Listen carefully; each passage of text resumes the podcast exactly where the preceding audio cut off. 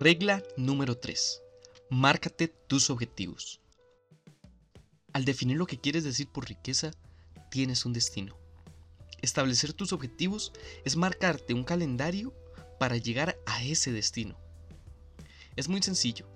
Si sabes que vas conduciendo a un determinado lugar, tiene sentido que sepas a qué horas tienes que salir de la casa, a qué hora esperas llegar, qué camino tienes que tomar, qué vas a hacer cuando llegues ahí. Hacerse rico es exactamente lo mismo. Tienes que saber por adelantado lo que significa para ti ser rico, cómo intentas llegar allí, cuánto tiempo esperas que te lleve y qué vas a ser capaz de hacer o vas a querer hacer con tu dinero cuando lo consigas. De manera que una vez que hayas definido lo que significa la riqueza para ti, ¿puedes ver ahora la importancia de marcarte tu objetivo? Piensa en la forma en que pretendes hacerte rico y el tiempo que te va a llevar y después establece tu objetivo. Puede ser sencillo. Voy a ser millonario al cumplir los 40 y haré el dinero creando mi propia promotora inmobiliaria. fue fácil, ¿verdad? Bien, lo fue para mí porque solo te estoy poniendo un ejemplo. Apuesto que para ti va a ser muy difícil.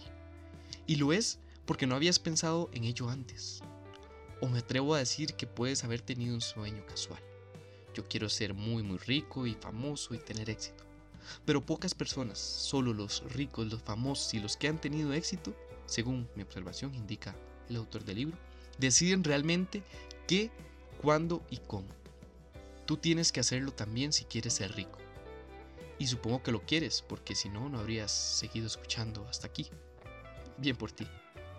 Ahora, marca tu objetivo. Puedo esperar.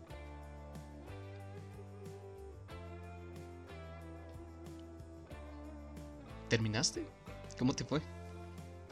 Tu objetivo tiene que ser realista, honesto y alcanzable.